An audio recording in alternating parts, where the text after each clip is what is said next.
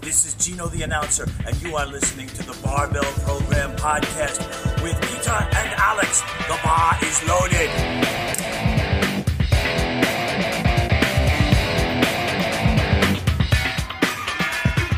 Zwei, drei. Ich glaube, das war gut. äh, Alex, Peter, wir sind wieder beim. sitzen wieder da. Richtig. Ich mehr schlecht als recht. Na, sitzen tust gut. Sitzen tue ich sehr Ja, gut, ja. das stimmt. Ähm, bin aber todkrank, habe die Männergrippe. Und dementsprechend kann sein, dass ich, wenn ich da hinscheide, ja, Okay, ja. dann du als Notfallsanitäter bitte, Ja, ähm, auch wenn du das wahrscheinlich jetzt offiziell nicht darfst, aber stell mir einen Tod fest. ja, das, oh, das kann ich bei, also jeder kann den Tod feststellen bei einer offensichtlichen Todesursache. Da gibt es ein paar Dinge, die dazu zählen. Köpfung, Mhm. Leichenflecken, Männergrippe. Okay, kannst du unter 30. Handel, kannst du unter der Handel legen noch noch? Und Köpfen damit. Ja, ja, genau, ja. Sag, die 500 Kilo waren schwer, Schulterdruck. Ja, ja, aber jetzt so irgendwas. probiert. Jetzt probiert, er war knapp oben, ja. Jetzt hat sie langsam Dann haben aufgesteigert. sie die Goldschocke eingesetzt und haben die Muskelspannung rausgenommen. Ja. Wie, hast, wie, wie nennst du den Querbrückenzyklus?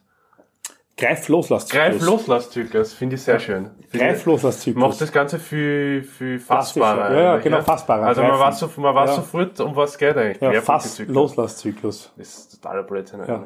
Alexander, wo, warum haben wir sie getroffen heute eigentlich? Wir haben, übrigens ein Lehrer bei mir im Ohr gehört hat, während er den Finger ins Ohr schon gesteckt hat. Aber beide ran. nein, er hat immer an und dann hat er Press geatmet und das, was er gehört hat, das ist der Greif-Loslass-Zyklus. Das ist der größte Schatz, den es auf der Welt gibt. Bitte mach das nicht nach. Ja. Ich hab's probiert, ich hab's kurz gehört, glaube Ja, das ist, hat sicher nichts mit dem Blut zu tun, das ist primär der Greifloser-Zyklus. Ja. Warum uns heute getroffen haben? Weil wir schon sehr lange keinen Podcast mehr gemacht haben. ich. Und der Hass, Der Hass Unauf- hat mir aus dem Bett gezogen und, und die Leier, weil die haben das schon spazieren. der gehen. da, der muss. Genau. Aber eigentlich fangen wir mit etwas, weil, weil ich glaube, wir beide haben uns in der letzten Zeit und in den letzten Wochen, vielleicht sogar Monaten, enorm viel mit auf der sehr im ersten, äh, den ersten Blick polarisierenden Trainingssystemen auseinandergesetzt, nämlich mit Westside-Training und Emerging Strategies vom ATS, wer das, wer das nicht kennt. Ähm, und haben uns da nicht nur Podcasts angeschaut, sondern auch Berichte durchgelesen, Dokumentationen angeschaut, Bücher gelesen, was Du das Glück gehabt, sogar mit manchen drüber geredet? Ich, tatsächlich, Ja. ja. Ja. Ich, ich Glück gehabt und mit manchen drüber geredet und sogar ähm, ich habe Mike übrigens auch geschrieben Ja, okay. Ja. und habe geschrieben, ob, ob er mir die, ob er mir die, die Links schicken kann, wo, wo er Was auf er Podcast sagt. zum besten das erklärt. Ja. Und das war gestern aufs Dach, das habe ich jetzt noch nicht gemeldet, also die von dem Schlaft noch. ja, darf noch schlafen. Ähm, wobei ich auch das, und das jetzt klingt jetzt komisch, das Glück gehabt habe, ein bisschen krank zu sein und deswegen Mhm. nicht trainieren habe können, somit 20 Stunden in der Woche mehr Zeit gehabt habe, damit ich mir sowas reinziehe. Bei mir hat es ja wie Und krank. Lesbenpornos ist du gesagt. Ja. hast. ja, okay. Bei mir hat es ja wie, wie krank angefühlt. Ich bin am Rauch gesessen, Cardio gemacht und habe mir so diese Sachen zu Gemüte geführt. Gut, du hast die, die Körperkerntemperatur durch sowas erhöht. Völlig richtig. Ja. genau. Im Endeffekt Entweder du wirst krank oder magst Cardio, beides hat das kommt das gleiche Gleiche aus. Effekt auf ähm, kardiovaskuläres System. Deswegen ist es super, während man krank ist, kann Sport machen, weil das einfach ein Overkill ist. Weil Außer, du eh schon durch, so wie ins Trau fährst und gleichzeitig schwimmst, das kannst du auch nicht machen. na, das, das, ja. Außer natürlich, es geht um Muskelaufbau. Dann war es wieder gut. Wenn man, Ein bisschen erhöhte Körpertemperatur hat. ja, und wenig Antioxidantien essen, wie wir Man haben. muss sich mittlerweile durch die, durch die Flut der Antioxidantien, muss man sich ja schon drum kümmern, habe ich genug Oxidantien. Ja, wie, wie wir schon mal gesprochen haben, wir müssen uns einen Auspuff legen Relativ häufig mache ich das. für, für maximalen Muskelaufbau. Es gibt da neue Studien, wie Antioxidantien auf Muskelaufbau wirken. Dürfte leicht hemmend sein. Ja. Deswegen ist unsere Konklusion, man legt sie unter ein laufendes, aber doch parkendes Auto, weil sonst ist mit Muskelaufbau nichts mehr, und atmet ein bisschen Abgase. Aber nur leichte, also Nur dass man leicht. nicht stirbt, aber dass man genügend O3 hat und keine Ahnung, was auch immer, ja, ein wenig Feinstaub, alles auf jeden Fall Radikale, Ja, freie, viel Radi- freie viel freie Radikale. Radikale, damit, da, damit dem Muskelaufbau nichts entgegensteht. Das ist übrigens O-Ton Brad Schönfeld. ja, Der, ja, und der es mittlerweile sogar in den Online-Standard geschafft hat. Weil da hat, dürft, äh, dürft äh, eine Reporterin geben, die sich da relativ intensiv auch mit Sportfragen beschäftigt und die hat eine Studie von ihm zitiert, wo es eben darum ging, was ist besser, äh, Progressive Overload oder Muskelverwirrung. Ja? Okay. Und hat seine Studie zitiert. Tatsächlich. Ja. Zweiter-Prinzipien des Konfusionstrainings. Ja, genau. Ja. Oder, oder wie man es auch nennt, Personal Training. Ja, Da zahlen wir dafür. ja, da, Ja. Was macht man heute, Coach? Äh, ah ja, Coach. Coach, was machen wir? Na, äh, ja, was anderes als letzte Mal, ne? Genau, wir wird, ja, richtig. Wir zwar machen heute folgendes, wir haben uns ein bisschen überlegt, dass wir heute über, ähm, über Westside und Emerging Strategies reden. Genau, ja. Und zwar, Unsere Gedanken. genau, vor allem über die von euch Fortgeschrittenen. Und wir waren natürlich euch sehr dankbar, wenn Sie euch in diese Meinungs, in diese Meinungen, die wir haben, ähm, einklingt und eure Meinung entweder hier hinterlasst, beziehungsweise dies direkt Peter schreibt oder an meinen Bruder, der schickt mir das dann sicher weiter. Der kriegt in letzter Zeit jetzt wenig Nachrichten. Und dann können wir natürlich auf das eingehen, den folgenden Podcast. Und unsere Meinungen werden sie dadurch auch natürlich adaptieren, weil das sind ja nur unsere beiden Meinungen. Und da gibt es sicher einen Haufen von euch, die sich ebenfalls schon Gedanken darüber gemacht haben. Ist ja generell, ist generell super, weil ich habe, äh, also ich streichle da nicht mich oder mich irgendwo im Intimbereich, das ist die Leier ist auch da. Äh, wenn das vielleicht am Videoblät umkommt. Oder, oder wenn man am Ton dann irgendwelche Streichbewegungen hört. Wir streicheln uns nicht gegenseitig, ich streichle den Hund. Ähm, äh, ich habe da, ich habe gestern am, äh, am Sonntag einen, einen Post auf Instagram, also Instagram versuche ich mittlerweile so, so gut es geht zu vermeiden, beziehungsweise versuche ich es zu kanalisieren und habe am Sonntag einen Post gemacht, was mich die Woche beschäftigt hat. Und das war eben letzte Woche hauptsächlich äh, konjugierte Trainingsmodelle oder halt oder halt Concurrent Training oder Westside, wie man es nennt.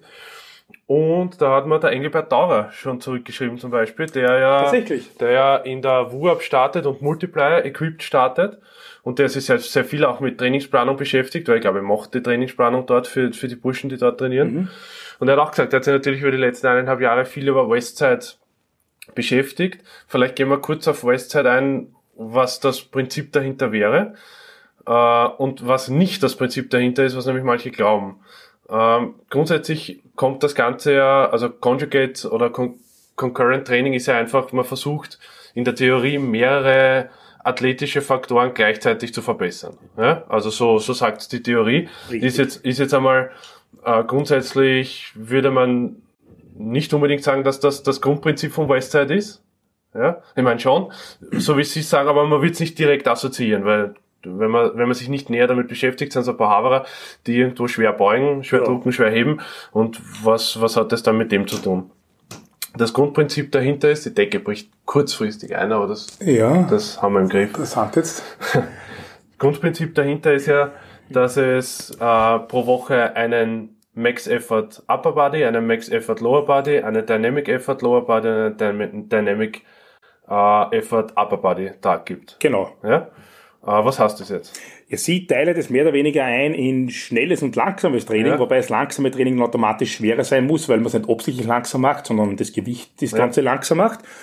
Sie haben auch noch die dritte Möglichkeit, die dritte, diese dritte Form des Trainings, das in Zaziorska beschrieben wird, nämlich die Repetition Method. Stimmt, ja. Also die, die Wiederholungsmethode, wo es dann eher mehr um Muskelaufbau geht. Ähm, Sie meinen, dass die Max-Effort, der Max-Effort lief logischerweise das Nervensystem spe am spezifischsten so trainiert, und Sie meinen auch, das ist mit Abstand das Wichtigste, Ja. ähm, so wie es dann im Wettkampf benötigt wird, auf der anderen Seite. Man muss aber dazu sagen, es ist nicht so spezifisch, dass Sie mit dem Wettkampflift machen. Sie machen eine, eine, immer eine Hybridform des Wettkampflifts. Ja. Auf das kommen wir dann nachher noch zu sprechen, weil das ist ein wichtiger Unterscheidungsfaktor zu sehr vielen anderen Trainingsprogrammen und zu sehr vielen anderen Theorien und womöglich vielleicht auch gleich der Kritikpunkt an dem Ganzen. Ja. Und der Dynamic FAT, der meistens irgendwas im Bereich 50 bis 60 Prozent Fmax stattfindet, mit zusätzlich ähm, variierenden Wi- Widerstandskurven, die durch Bänder oder Ketten variiert werden und die ungefähr dann auf 25 bis 30 Prozent des Gesamtwiderstandes aufmachen. Das heißt, man ist dann irgendwo im Bereich 75 bis 85 Prozent Fmax, zumindest im oberen Im Bereich obersten des Lifts, genau. Und da geht es ihnen darum, das Nervensystem ebenfalls sehr hoch zu belasten, aber eben durch die Geschwindigkeit, weil Louis Siemens meint, Kraft ist Masse mal Beschleunigung und das eine, trainiert- den eine Komponente trainiert man Ja. mit dem Max-FAT, den andere mit dem, mit dem Dynamic-FAT. Wobei der, der, der und Dave Tate hat darüber auch sehr viel gesprochen, der Riesenvorteil bei einem Dynamic Day ist der, dass ich eine sehr große Anzahl an Wiederholungen zusammenbekomme Mhm. und dadurch technisch sehr, sehr viel lernen kann. In einem spezifischen Bereich, ne? weil wenn wir da von einem hochvolumigen Tag sprechen, glaube ich, sind es 12 bis 15 Sätze mit zwei bis drei Wiederholungen oder bis zu fünf Wiederholungen. Genau. Ja? Und aber trotzdem im Lockout dann quasi oder im obersten Teil der Bewegung sind wir fast bei 80 Prozent. Richtig. Also Oder manchmal, genau, oder manchmal sogar drüber. Ne? Sogar Ähm, wenn du jetzt hast deine, deine 10x3 bei Bankdrücken, hast du 30 Lifts, hast du dann ungefähr drei Lifts oder vier, fünf Lifts über, über 80 Prozent beim Max Effort David, das kommt schon zusammen. Mhm. Sagen wir bei 35 Lifts mal vier, bist du ungefähr bei ja, 140 Zugängen ähm, pro Woche, was bedeutet, wenn du technisch dich verfeinern willst, ist natürlich ein Wahnsinn, Mhm. weil du 140 qualitativ sehr hochwertige Bewegungen ausführen kannst, beziehungsweise sehr hochwertige Wiederholungen hast. Und sie meinen auch, es ist besser, mehr Sätze hier zu trainieren als Wiederholungen, Mhm. weil durch die Ermüdung die letzten Wiederholungen meistens nicht mehr technisch optimal ausgeführt werden können.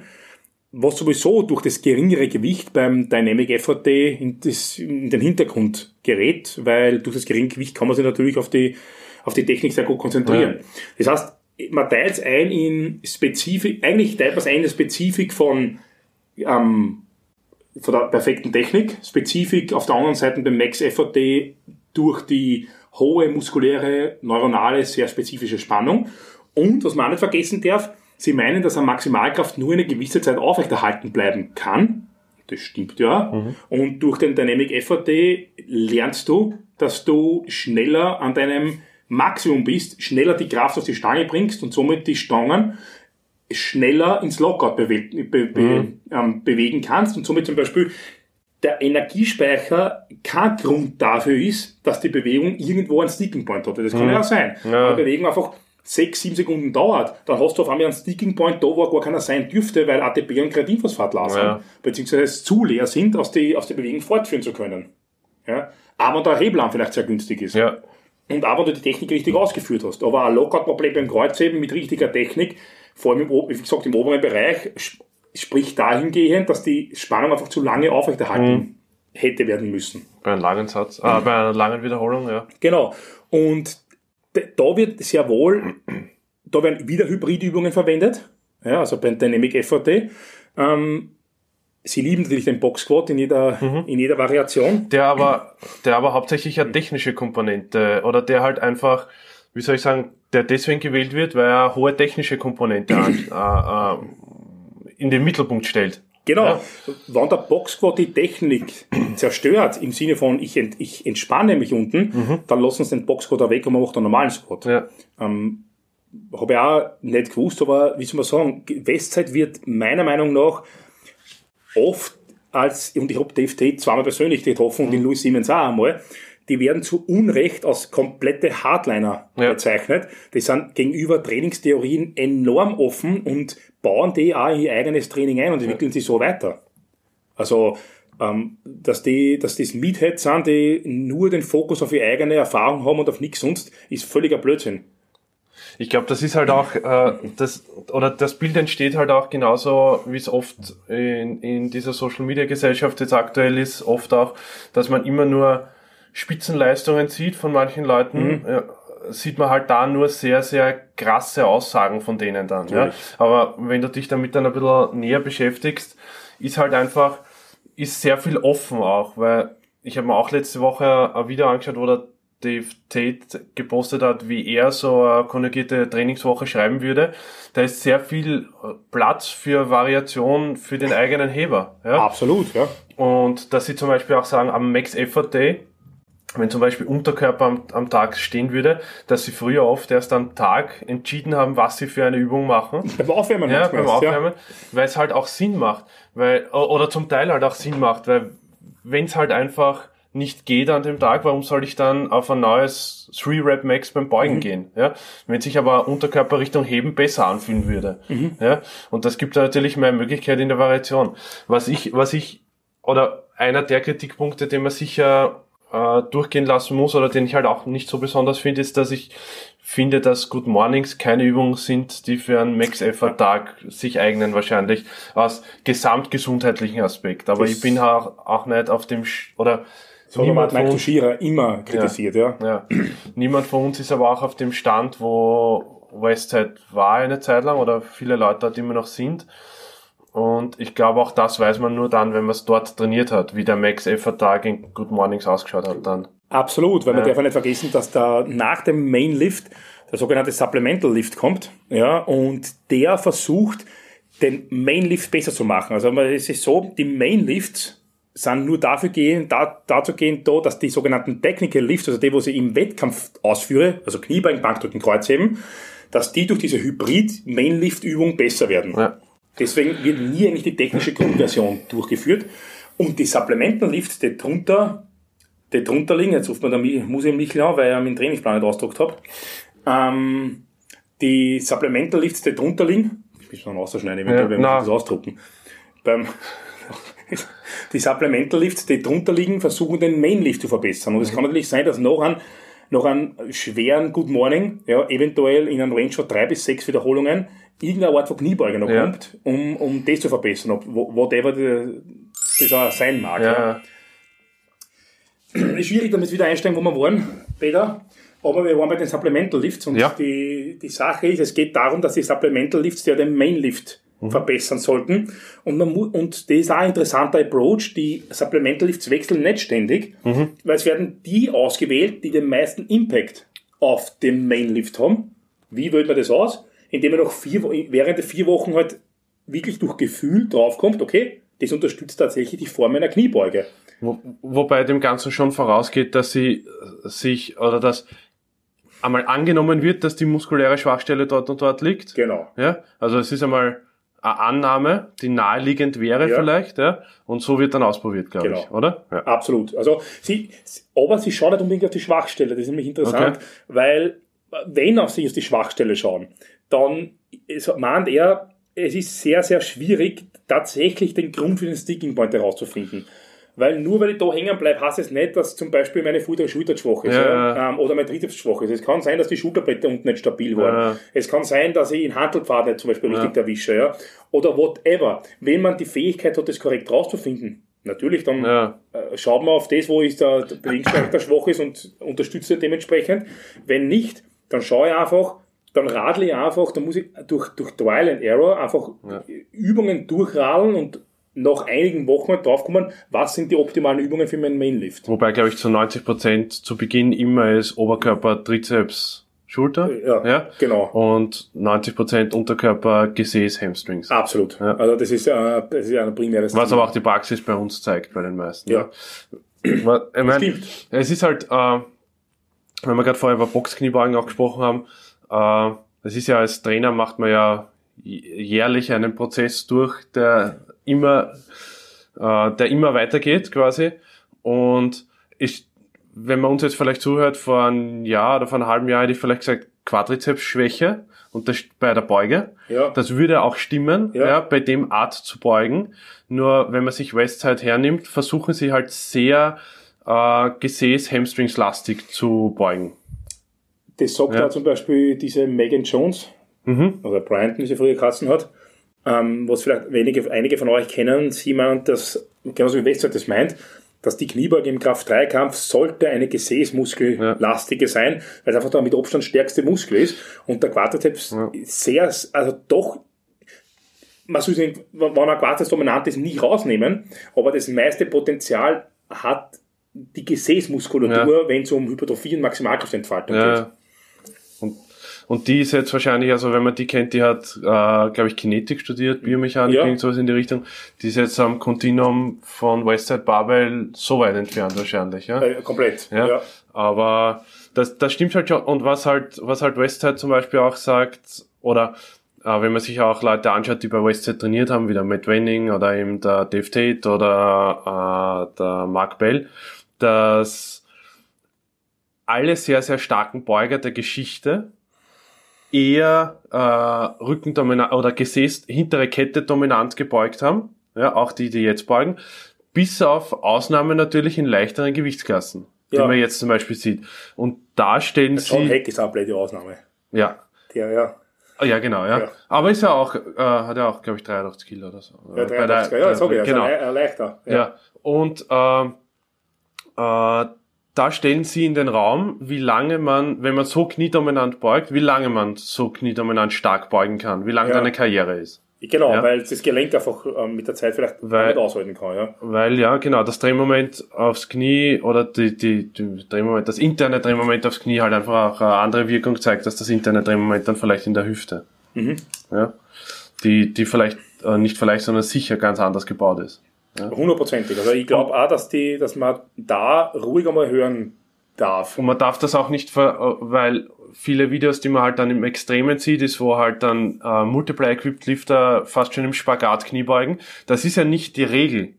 Äh, Haben sie ja nie gesagt, ja, genau. ähm, dass, das, dass Raw-Lifter so bewegen, so, so beugen Ja. sollten. Ja. und äh, oder müssen, ja, Genau, und, auch, ja. und auch vor allem, wenn man sich damit, wenn man sich dann Videos anschaut von Leuten, die sich nach Westside vielleicht noch weiterentwickelt haben mit ihren eigenen Systemen oder wie zum Beispiel der Matt Wenning Oder Jim Wendler. oder Jim Wendler, ja. Äh, gut, Jim Wendler ist ein durch, durchschnittlich gutes Beispiel. Ja, aber trotzdem, backt, backt anders. ja, genau, beugt anders und, und eben auch die auch vielleicht Box Squats oder auch Wider Stance Ja. Squats implementiert haben, aber die auch athletenspezifisch Athleten enger stehen lassen, wenn es passt ja. für sie. Ja.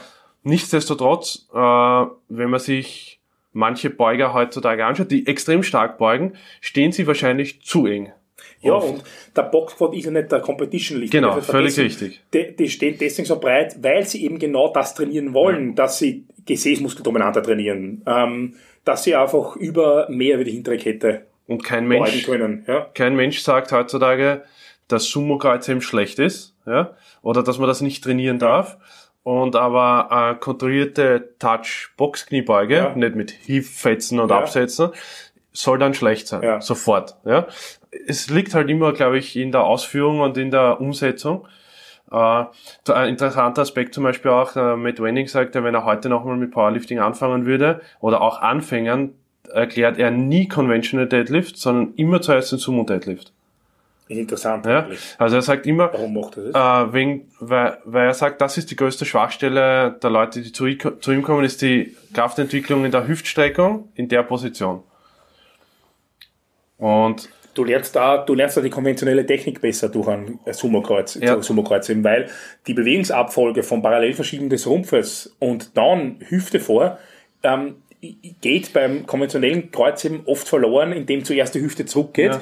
der Oberkörper waagrechter zum Boden sich einstellt und dann das Ganze über die Hamstrings und über die Rückenstrecke irgendwie raufbertelt werden muss, ja. Anstatt dass ich, wie gesagt, den stärkeren Muskel einsetze, mich traue, korrekt wegzuheben und dann eigentlich sehr gesäßmuskeldominant das Ganze irgendwie raufkriege. Und was ist denn das, das Großteil der Probleme der, der Leute, die zu uns kommen, auch wenn man über Gesundheitstraining spricht, ist, dass meistens die Mobilität in der Hüfte verloren geht.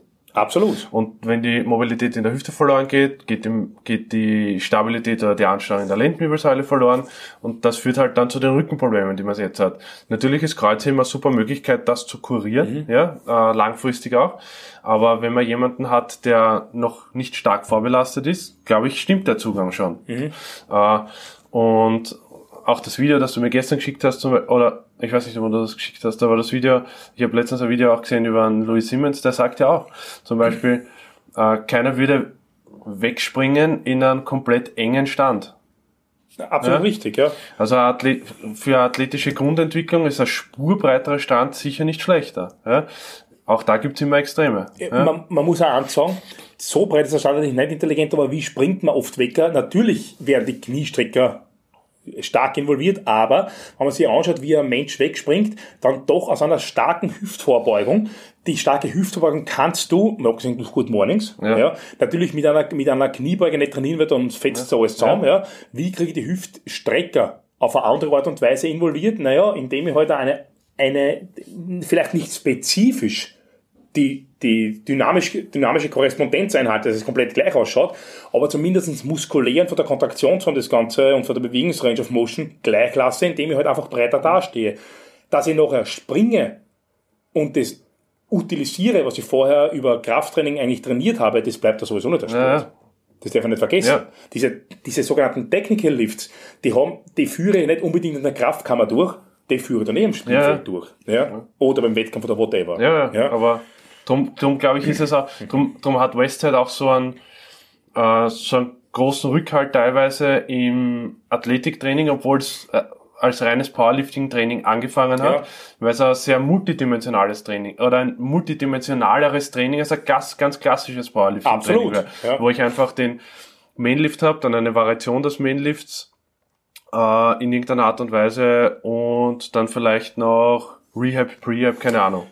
Was ich ja sehr wichtig finde, ist, dass sie durch dieses Concurrent, also beiläufige Training, alle möglichen ähm, notwendigen Faktoren für Maximalkraftentwicklung in ein Training implementieren. Und das ist auf der einen Seite die neuronale Effizienz, die ich trainiere, diese inter- und intramuskuläre Koordination, und auf der anderen Seite die morphologische Notwendigkeit von viel Muskelmasse. Ja. Und das trainieren sie dann ebenfalls eben mit ihren Supplementary und Accessory Lifts. Die ich nicht in der, wie wir schon eh Ja. oft gesagt haben, nicht in der Hauptübung machen soll. Na, den nicht in der Hauptübung machen soll, richtig. Und das finde ich natürlich extrem geil, weil Muskelmasse ist, und das sieht man bei den Typen, wie die ausschauen, Ja. obwohl die ständig sagen, dass sie keine Bodybuilder werden wollen, das sind Monster. Ja. Muskulär, komplette Ja. Freaks, ja. Ähm, dass sie einfach, wenn man sich anschaut, 60, 70 Prozent von ihrem gesamten Trainingsvolumen ist, ist Bodybuilding. Ja. Ja. Und, also spezifisches Bodybuilding logischerweise. Ja. Und das ist auch, das, das beinhaltet, das ist unheimlich wichtig, dass man das nicht vergisst und dass man das ständig einbauen muss. Natürlich kann man jetzt sagen, hey, man kann man das nicht linear, linear periodisieren und bla bla bla. Ähm, grundsätzlich ist jedes System eine lineare Periodisierung, in irgendeiner Art und Weise, weil Ja. du wirst zum Wettkampf hin auf und wenn es halt nur in einem geringen Maße ist, ja, zum Wettkampf hin wird alles schwerer und das Volumen wird in irgendeiner Art und Weise geringer werden. Und das Okay. ist spezifischer, okay? Ähm, das heißt, linear ist sowieso fast jedes Trainingssystem grundsätzlich. Der, wenn das Problem bei einem linearen Trainingssystem oder bei einer linearen äh, Periodisierung ist halt, dass du, wenn du es wirklich rein linear machst, dass du ähm, Hypertrophie irgendwann mal rausnimmst aus dem Ganzen. Und da, da würde ich jetzt einmal die Brücke schlagen zu Emergent Strategies, wo man doch erkennt, dass es auch andere Zugänge gibt, wie man eine Maximalkraft eventuell entfaltet im Wettkampf. Emerging Strategies heißt, wie der Name schon sagt, man entwickelt das Trainingsprogramm während des Trainingsprozesses und schaut, was hilft und was nicht. Und dafür muss man mit einem Trainingsprogramm anfangen, das sehr puristisch ist, kann man sagen, wo man kaum bis gar keine Änderungen im Trainingsplan hat. Weil nur dann erkennt man, was funktioniert Ja. und was nicht. Man ändert also nichts planmäßig. Im Endeffekt, es ist grundsätzlich dieser Ursprungszyklus, dieser Development Cycle, wo ich Mikrozyklus nach Mikrozyklus immer das Gleiche mache, eigentlich nicht periodisiert. Ja. Man muss aber dazu sagen, das ist Westzeit auch nicht. Ja. Nur Westzeit ist deswegen nicht, weil es ein Concurrent Training ist. Aber das kommt einem immer so vor, Ja, weil, es ist eigentlich- weil, weil wenn ja. man, wenn man noch mal, wenn, wenn man trotzdem noch einmal auf Westzeit kurz vorher zurück, auf, vor allem zurückkommen, vor allem auf den Max-Effort-Tag, äh, den großen Vorteil, den ich ja in dieser großen Variation dann sehe, Ja. ist ja, dass die Übungsauswahl so ist, dass oberstes Ziel ist, nicht absolut höchste Last zu bewegen, sondern, äh, sondern Impact zu schaffen. Und drum habe ich einen einen, an einem Tag, wo ich von mir aus äh, Kniebeugen auch ohne Box, Kniebeugen ohne Box mit einer Buffalo oder Buffalo Bar habe, die sehr nahe an der Wettkampfübung ist.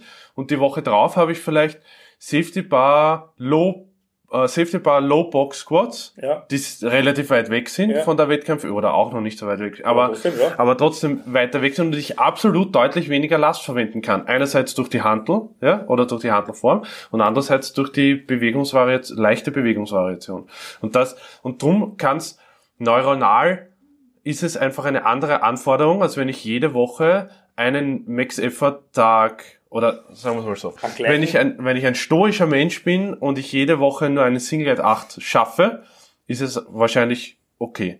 Ja, habe ich aber mal Ausreißer drin und einen Grinder drin und das setzt sich über mehrere Wochen fort, ist es Zentralnerval a- höher in, von der Anforderung als ein Max-Effort-Tag. Absolut. Das ist es, wenn man sich, wenn man sich Emerging Strategies anschaut, dann hast du normalerweise entweder ein Single, ein Double oder ein Triple, je nachdem, das, ist, das muss nicht immer Single sein, aber auf über fünf Wiederholungen arbeitet eigentlich nicht. Ja, also Ja. das fix nicht. Beim Mainlift in der Woche, Ja. ja, und dann hast du Hybridübungen logischerweise, die halt dir eventuell gut tun könnten, das wissen wir noch Ja. nicht. Ähm, und bist meistens bei 3 at 8, 2 at 8, 1 at 8 beim Mainlift. Wenn du jetzt ein gewisses Gewicht bei diesem 1 at 8 verwendest und nächste Woche wieder zu diesem Mainlift kommst, wo alles komplett gleich ist, dann solltest du in irgendeiner Art und Weise mehr verwenden können. Das Ja. ist die einzige Komponente, die sich bei diesem Training ändert. Das einzige ist eventuell das Gewicht. Ja.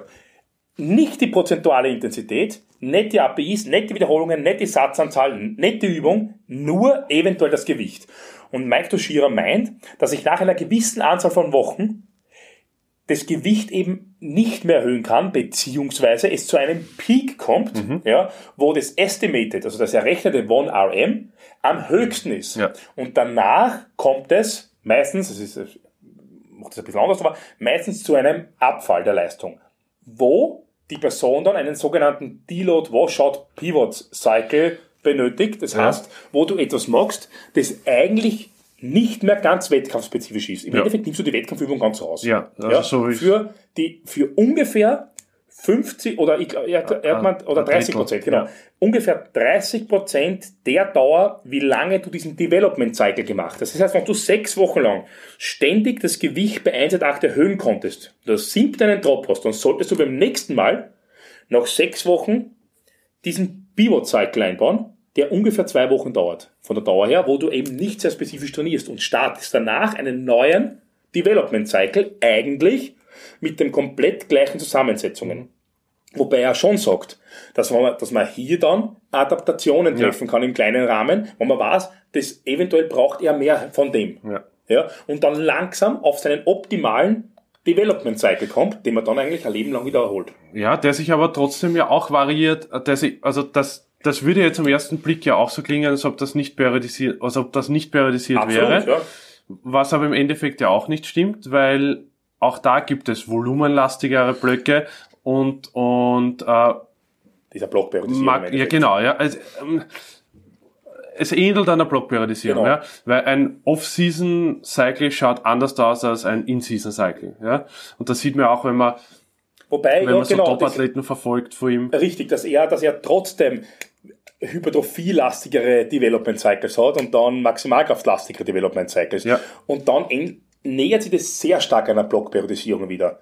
Was aber für mich grundsätzlich dann, wenn wenn man so sieht, wieder sehr intelligent ist. Ja, mit, nur mit dem großen Unterschied von, wo halt der Block wirklich an nur einen, äh, einen Fokus setzt, Absolut, ist es da ja. halt anders. Ne? Also Ja. weil, äh, in der klassischen Blockperiodisierung ist, äh, habe ich ja einen Hypertrophie-Block, einen Maximalkraft-Block oder einen Picking-Block oder Ja. keine Ahnung was. Das ist ja da schon ein bisschen anders, weil du hast immer alles ein bisschen dabei, weil auch in Hypertrophie-Blöcken hat, hat, hat er genau. irgendwo eine Spezifik drinnen. Ja? Richtig. Also das ist schon die bessere Weiterentwicklung von einer Blockperiodisierung. Der Vorteil beim Ganzen ist, du erkennst sofort, was funktioniert und was nicht. Eventuell. Genau. Ja. Reiner, also auf jeden Fall bei Programmen, die bereits vorher periodisiert werden, Ja. bevor du irgendwas angeschaut hast. Weil warum, du, wenn, wenn du ein Programm für einen Athleten über ein halbes Jahr einen Wettkampfzyklus schreibst, ja, dann planst du komplett ins Blaue rein. Ja. Wenn du aber das so angehst, dass du mit einem, mit einem extrem puristischen, eindeutigen Programm beginnst und dann langsam eventuell das Programm wachsen lässt und vielleicht den ersten Wettkampf nicht optimal triffst, aber den zweiten und dritten dann perfekt triffst und genau weißt, wie lang vorher sollst du mit dem letzten Development Cycle beginnen, damit du peakst und so weiter, dann hat das Programm auf lange Sicht gesehen sehr, sehr, sehr viel Sinn. Extrem. Ja. Also ich finde das auch super Systeme, ja. Und, und man sieht ja auch, dass einige sehr, sehr gut damit fahren. Ich glaube, der Hofer René macht schon jetzt die letzte Saison so. Ja, Ja. Äh, Probleme, oder es sind halt einige Probleme, die entstehen können. Der Mike sagt ja auch, äh, man versucht dadurch quasi den ganzen, die ganzen Umgebungsgeräusche rauszufiltern und dadurch die, das eigentliche, den eigentlichen, äh, wie sagt man es auf Deutsch, aber den, den, Den Kern? den eigentlichen Kern besser zu hören oder besser zu, besser wahrzunehmen. Äh, mehrere Probleme meiner Meinung nach. Äh, Einerseits das Problem, dass alle drei Lifts unterschiedliche Peakzeiten haben und dass das schwierig werden könnte oder schwierig werden kann. Äh, zweites ist, dass, dass, dass das Monitoring so genau sein muss, und selbst dann sind Dinge, die ich nicht beeinflussen kann. Weil wenn ich einen, wenn ich eine Time to Peak von sieben Wochen habe und ich habe innerhalb dazwischen irgendwo eine außergewöhnlich, ein außergewöhnliches Ereignis, dann kann ich das nicht beeinflussen. Dann ist das so. Das beeinflusst aber mein System Training. beeinflusst aber mein Training extrem. Diese Dinge funktionieren super in einer Lab würden, würden sehr, sehr gut in einer Laborumgebung funktionieren, glaube ich. aber das ist immer, auf Englisch sagt man so, when life hits you. Äh, Es ist halt, Dinge passieren halt einfach. Und ich glaube, das, das, das kann natürlich bei einer klassischen Periodisierung auch passieren, aber du machst das, glaube ich, genauso wie ich dass wir zwar einen groben Plan haben, aber eigentlich von Woche zu Woche planen fast. Also ich habe natürlich einen Plan, aber ich warte, ich schaue mal, ich schreibe die Pläne meistens gegen Ende der Woche und schaue mir dann, schauen wir dann, wie die Woche bis jetzt schon funktioniert hat. Dann kann man schon absch abschätzen circa. Oder es kommt eh irgendwas zurück. Dann muss man oft radikal sein mit dem Plan. genau. Also ja. unglaublich, was man da manchmal reinplanen muss. Ja. Und äh, das sind halt ein paar Dinge, die, die schwierig sind, glaube ich, auf ein größeres Kollektiv zu übertragen. Was, glaube ich, sehr, sehr gut funktioniert. Ich probiere es ja jetzt schon bei ein paar aus, so mehr oder weniger. Was sehr, sehr gut funktioniert ist, ist, dass das Training für die Athleten und Athletinnen sehr, sehr planbar ist. Ja, und dass sie, genau, sie wissen muss. genau, wie die nächste Woche ausschaut, sie wissen genau, wie sie sich alles einteilen sollen oder einteilen können. So ist es manchmal so, dass sie, dass man noch nicht hundertprozentig weiß, wie die nächste Woche ausschauen wird. So können sie sich grundsätzlich einmal darauf einstellen, dass nächste Woche alles mit Dreiern, Fünfern oder sonst was passieren wird. Ja. Manche wollen das extrem, aber manche wollen das überhaupt nicht. Richtig, und das geht im Endeffekt. Ähm, wie reagiert der Athlet auf, auf Ja. dein System und wie nimmt er oder sie es an? Ich habe mittlerweile, also wenn man, wenn man jetzt mein, meine, mein Programming anschauen würde, dann würde das Ganze bei den meisten Leuten so ausschauen, dass der Mainlift sehr wohl spezifisch gesehen in einer, also außer bei dir, weil du es nicht magst und das ein bisschen anders ist, aber dass der Mainlift sehr wohl in seiner Reihenform drinnen ist, ja, eventuell sogar mit 1 8 als ersten Satz, aber mit den Downsets immer variiert. Das heißt, in der ersten Woche hast du äh, zum Beispiel 6 Set 8 drinnen, in der zweiten Woche 5 Set 8, 3 Set 8, das heißt, du- da ist linear nach oben und nicht unbedingt mit Volumen runter, aber von der Intensität her geht's nach oben. Und danach, wenn du bei, bei 2 Set 8 bist und alles wunderbar funktioniert, fangst du wieder mit einer Welle bei 6 Set 8 an. Ja, Die, das heißt, das ändert sich. Wo ja. ich große Angst habe, ich bin in der Zweierwoche jetzt. Jetzt kommen dann wieder schwierige Sachen, ja, wenn es gut weitergeht, weil warum sollte, warum sollte ich jetzt einen Deload machen, Ja. wie es bei dir zum Beispiel Ja, der Fall war, wenn du sagst, hey, ich fühle mich super, wa- warum sollte ich die Woche herschenken jetzt, wenn da alles funktioniert, weil wenn du diese Woche zu mir gesagt hättest, hey, es funktioniert doch nicht gut, ist ja kein Problem, der Anruf kommt und du hast in der Sekunde einen Deload. Ja, genau. Ähm, die, ich bin jetzt dazu übergegangen, allein nicht durch das, was ich bei Westside gehört habe, die Supplemental Exercises länger gleich zu lassen und zu schauen, wie das reagiert. Weil Mhm. Das jeder- ist super. Weil dann erstens einmal erkennt man, welche Übung funktioniert sehr gut, Ja. ja. wo reagiert man sehr gut drauf und wie lange funktioniert sie sehr gut. Und dann kann man immer entscheiden, was man damit macht. Ändert man es oder versucht man es trotzdem drinnen zu lassen? Das ist ja. auch das Feedback, das Feedback, was ich so vom Mette zum Beispiel zu deinem Plan auch letztes Jahr äh, mitbekommen habe, ist, dass, also früher weiß ich, hast du eben diese Supplemental Exercises sehr oft umgestellt und Ja. dann waren zum Beispiel nur alle drei Wochen Romanian Deadlifts Ja. drin oder so. Und dass der Impact auf ihm dann so hoch war, gegangen. dass, dass er sich, dass er sich dann eine Woche nicht erholt hat, gescheit von den Das war für. Hypertrophie super Übersicht, aber für, für Maximalkraft nicht optimal. Ja. Also für Hypertrophie ist dieser, dieser, dieser, dieser Dog-Grab-Ansatz, ja. Du hast jed, jedes dritte Training und die gleiche Übung drinnen, ja nicht so deppert, aber für, für Maximalkraft nicht unbedingt sinnvoll, ja, weil dieses an, dieses muskuläre Anpassen bedeutet nicht unbedingt, dass du keinen, und Supplemental Exercises sind primär für Hypertrophie, nur wenn du keinen Muskelkater hast, und da haben wir schon mal drüber gesprochen, Ja. Muskelkater ist nicht unbedingt notwendig für Muskelaufbau, im Gegenteil, der ist sogar äh, nicht optimal dafür. Nur wenn du keinen Muskelkater mehr hast, heißt es nicht, dass du keinen Muskelaufbau Ja. mehr hast. Diese, diese Anpassung, diese neuronale und muskuläre, die du hast, ja, erlaubt dir erst mit der Zeit auf die nächste Stufe überzugehen, nämlich eine morphologische Anpassung zu erzielen. Und das ist ja genau das Sinnvolle bei dem Ganzen. Somit hast du einen doppelten Effekt bei den Supplemental Exercises. Erstens einmal hast du eine neuronale Anpassung zu Beginn und später mal eine muskuläre, was du bei den Main Lifts eh nicht hast, weil die Wiederholungen so gering sind.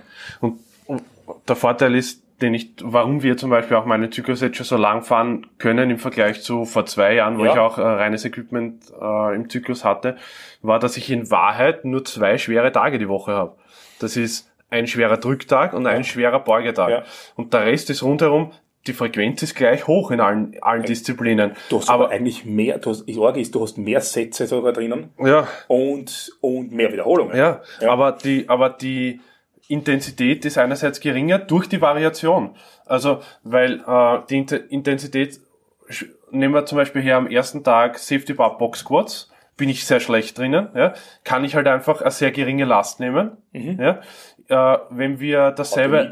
Hm? Haut mich nie zusammen. Ja. Wenn wir dasselbe am ersten Tag machen würden mit einer normalen Langhandel, müsste ich sicher 40 Kilo mehr nehmen, um auf dieselbe Belastung zu genau. kommen für mich. Äh, auf dieselbe Beanspruchung ja. zu kommen. Ja. Ja? Und die Belastung ist dadurch einfach unterschiedlich und dadurch kann ich es länger machen. Weil ich fühle mich nie kaputt nach dem ersten Tag oder man fühlt sich nie kaputt nach einem Tag. Man, ich bin am, am Ende nach den Equip-Tagen, keine Frage, so soll es eh auch sein. Und den Rest fülle ich in Wahrheit mit Assistenzen, äh, Spezifik und Bodybuilding auf. So ist es. Und, und dadurch, das, das ist extrem angenehm. Das ist übrigens dein Progress, gell? Die letzten ähm, sieben Wochen. Estimated Total. Also okay. Da bist, gell? Ja. Ähm, das sage ich nicht in die Kamera, ja, sonst macht, also macht das ja einen Druck. Nein, das zum Beispiel habe ich auch aufgehört. Also wenn man jetzt noch also? so aus dem Nähkästchen plaudern kann, das habe ich komplett aufgehört. Weil äh, für mich, ich ja, wir haben jetzt bald Landesmeisterschaft in Niederösterreich. Äh, für die Österreicher, die das hören, die wissen es ja. Und ich habe äh, Zeit lang überlegt, ob ich da mitmachen soll, Raw.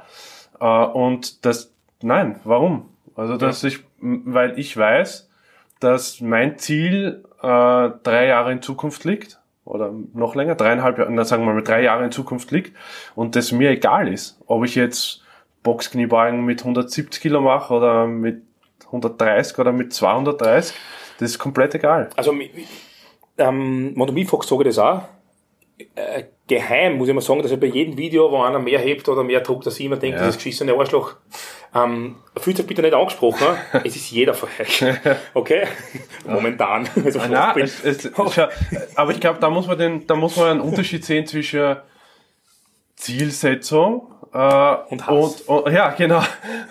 und natürlich sportlicher Motivation. Absolut, ja. ja. also ich meine, wenn, wenn man nicht mehr ehrgeizig ist, sollte man keine Wettkämpfe, ja. Wettkämpfe mehr machen. Ja, weil dann will man sich eh noch verletzen also, oder so. Ich kann nicht ich, ich bin nicht extrem motiviert, aber das war schon ernst gemeint, ich hasse trotzdem. Ja.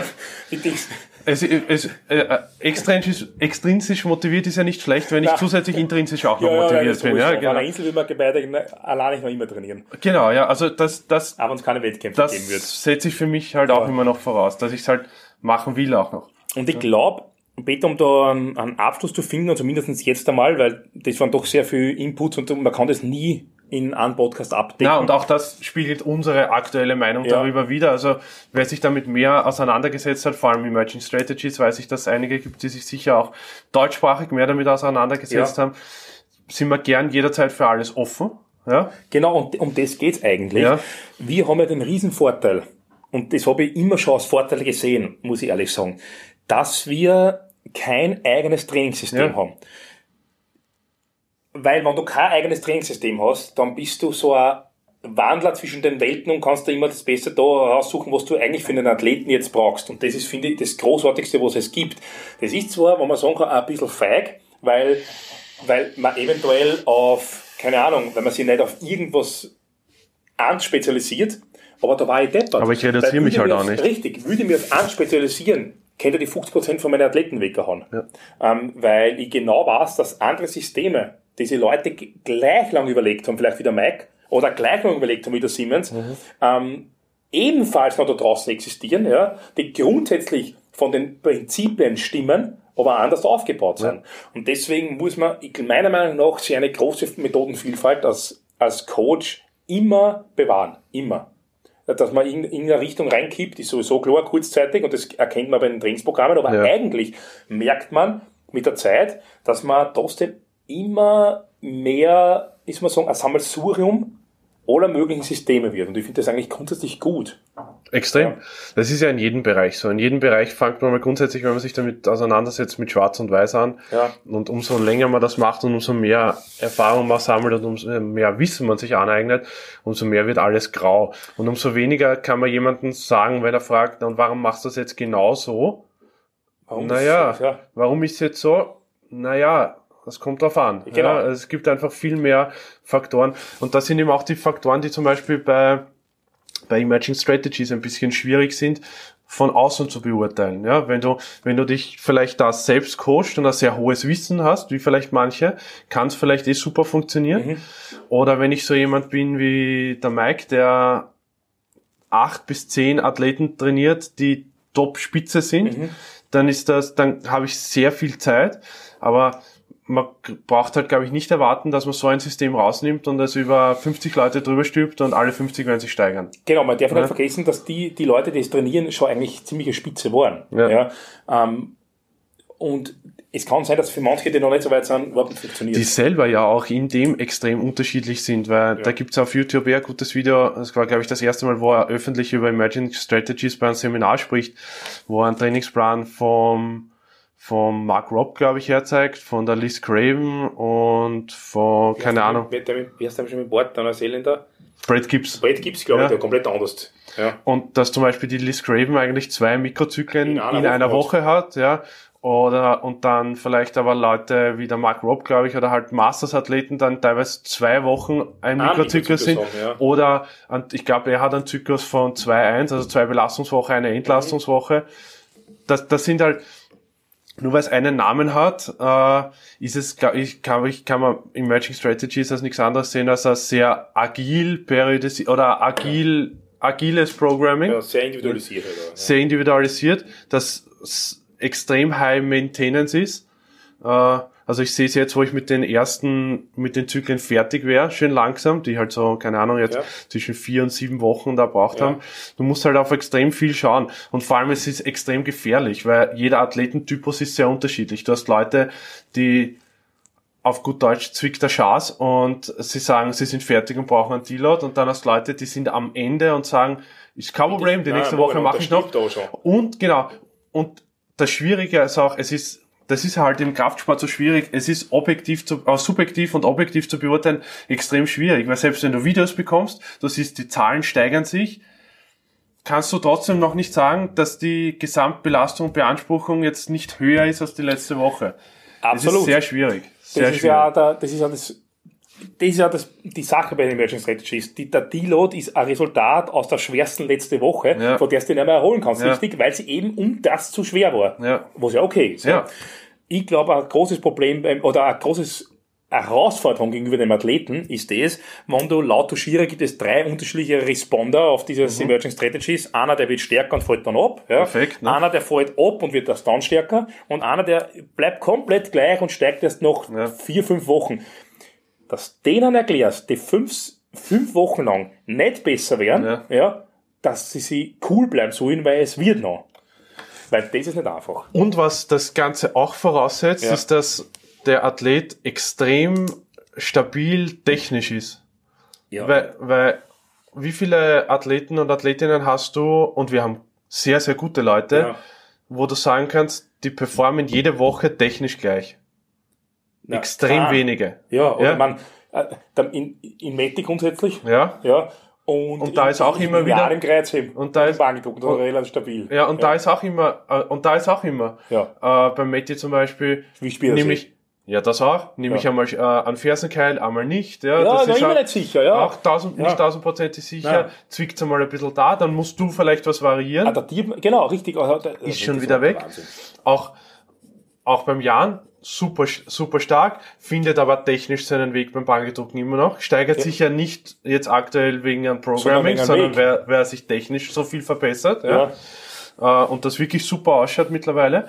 Und, und, und darum sage ich ja, ich, und, und ich habe den Luxus, ich trainiere schon, ich trainiere schon in Kader, das sind schon die Besten in Österreich. Ja. Äh, Und selbst da sieht man eine techni hohe technische Varianz immer wieder noch. Ja. Ja, irre. Aber eigentlich super, dass Ja. man so viel Rädchen noch drehen kann. Ja. Na gut. Geiles Thema, also wirklich super. Ja, also ich- wir würden sehr freuen, wenn ihr da einsteigt. Oder wenn euch vielleicht ein anderes System interessiert, was wir uns anschauen sollen. Würden wir uns äh, sehr gern, Ja, ja. also, machen wir extrem ich gern. bin, glaube ich, währenddessen gesund werde, dann geht's runter und mach, ähm, äh, Wenn mach Sie mein Max FAT. Ja, wahrscheinlich. Okay, Da habe ich noch was zum jetzt Mitreden. Ja. ja. Ähm, irgendwas würde ich noch sagen, aber das fällt mir natürlich nicht mehr ein. Ja, das ist schwierig jetzt. Das macht nichts. Also das Coole ist, ihr im Gegensatz zu, na, ich habe angefangen, du nicht später wahrscheinlich als ich, 1998 zum Trainieren. Äh, das Internet gibt es im Endeffekt seit 1993, aber auch noch in Amerika. Ähm, YouTube seit 2005, also ihr könnt euch vorstellen, wann Teenager, ich kann euch, ich euch vorstellen, als wir zum Trainieren angefangen haben, dass die Informationen waren eher vom Bizeps Curl im Fitnesscenter California, ja, und nicht von damals schon sehr starken Leuten, ja, wobei ich gleich sagen muss, zwei Dinge waren gleich am Anfang da. Siemens war der erste, ja. was eigentlich wirklich ähm, interessant worden ist, und Korte. Korte. Aber die, die ähm, ihr habt die Möglichkeit, euch über vor allem Podcasts und nicht nur über Podcasts, sondern auch eventuell über richtig wissenschaftlichere Abhandlungen da ständig weiter zu informieren. Und euch vor allem für Westside und Emerging Strategies gibt's einen Arsch voll an Informationen. Ich habe gestern einen Artikel gelesen, vor allem für alle Coaches da draußen, ich habe gestern einen Artikel gelesen vom Dave Tate, der sagt, er investiert täglich zweieinhalb Stunden in, nur ins Lesen. Und der ist seit 40 Jahren Coach, der 35 typ Jahren Coach. Ist, egal wie der rüberkommt, aus, wie gesagt, aus völlig, völlig engstirniger, voll wahnsinniger, ja. Ich, ich war völlig perplex, wie ich mit dem Menschen gesprochen habe, weil der derartige Methodenvielfalt zulässt. Mhm. Ja, ähm, da, ich war begeistert. Ja. Ja. Also schaut euch Videos an von Dave Tate, von Louis Simmons, da hat der, das ist super Hardliner, ja. Ähm, eventuell auch Videos von Mike Tushira, da gibt es sehr viel über Matching Strategies. Auch sehr gute Podcasts äh, gemeinsam, wo er mit, mit Eric Helms und so weiter ähm, drüber philosophiert. Kann ich nur ins Herz legen oder wir nur ins Herz legen und meldet euch bei uns. Dann reden wir über weitere Trainingssysteme. Die Hassthemen haben wir aufgespart. Ach so, ja. Wir haben ja. uns, wir haben uns, wir haben uns versöhnlich gesprochen eigentlich. Das ist sehr gut, ja. Ist eh viel ja. besser. Ja. Ähm, Negativität gibt es eh genug im Leben. Ja, richtig. So alle Scheißen gehen. Ja, da äh, bin ich drüber. Ja, das Einzige, was mich interessiert, ist, dass ich wieder trainieren gehen kann. Dauert noch ein bisschen, aber dann musst du jetzt durch. Aber nächste Woche geht's wieder. Ja, weiter. nächste Woche geht's ja. sicher wieder. Ich ah. gehe jetzt runter, mache einen schweren Zweier mit Shirt. Das ist natürlich extrem geil. Aufs Brettel nehme ich noch dazu. Ah, das ist sehr geil. also, nur für alle, die, weil ich habe die Frage oft gestellt bekommen, nach welchen Trainingssystemen ich früher trainiert habe. Ich, ich, ich geniere mich fast dafür. Ich war ein derartiger Programmhopper, das gibt's gar nicht. Am längsten habe ich trainiert, ähm, eigentlich mit Mike, muss man sagen. Ja, das war über vier Jahre. Wirklich? Ähm, ja, von 2014 bis 2018. Anfang zumindest, ja. Ähm, vier Jahre war sicher jetzt ja, würde ich mehr geeignet dafür sein, als mhm. wir einen besseren Coach als haben. Deswegen, deswegen passt es. Aber damals wahrscheinlich nicht. Also ich war ziemlich ein Programmhopper. Der Vorteil bei dem Ganzen ist, ich habe sehr viele Programme kennengelernt. Dann Nachteil ist, ich habe nie richtig gewusst, was für mich richtig super funktioniert. Aber der weitere Vorteil ist, ich bin gespannt, was passiert, wenn ich mal bei einem Programm bleibe. Ich glaube, das, ja, auch. Und ich glaube, das ist auch was, was man, was halt schwierig ist, äh, als Athlet und Athletin mit, mitzunehmen, ist, dass man seine athletische Laufbahn nicht an einem halben Jahr festmachen kann. Und ja. der Mike sagt das auch selber, wenn man sich da ein bisschen über Matching Strategies anfängt zu informieren, wie Periodisierung oder das überhaupt entstanden ist und wie viel wirklich gut wissenschaftlich theoretischer Background dahinter ist und es ist viel, viel weniger, als man glaubt. Ganz wenig. Ja. Vor allem, wenn wir eben drüber sprechen, länger als sechs Monate. Ja, gar nichts. Ja. Ja. Und das weiß ja jeder, der irgendwo im, in einem universitären Umfeld oder sonst irgendwo ist. Kein Mensch kann eine Studie machen, die länger als sechs Monate geht. Vor allem mit Topathleten nicht. Ja, na das sowieso nicht. Ja. ja. Also das geht nicht. Ja. Geht schon, aber es ist, die Rahmenbedingungen ist schwierig. Ja. ja.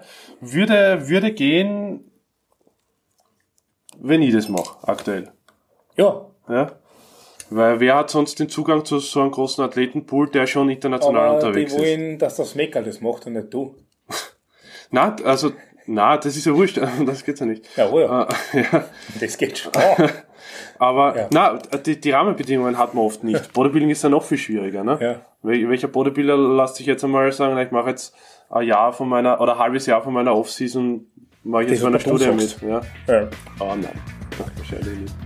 In dem Sinne, stay tuned und wir hören uns wieder in hoffentlich, hoffentlich bald. Zeit, ich sagen. Ja. Passt. Passt. Gerne. Gerne.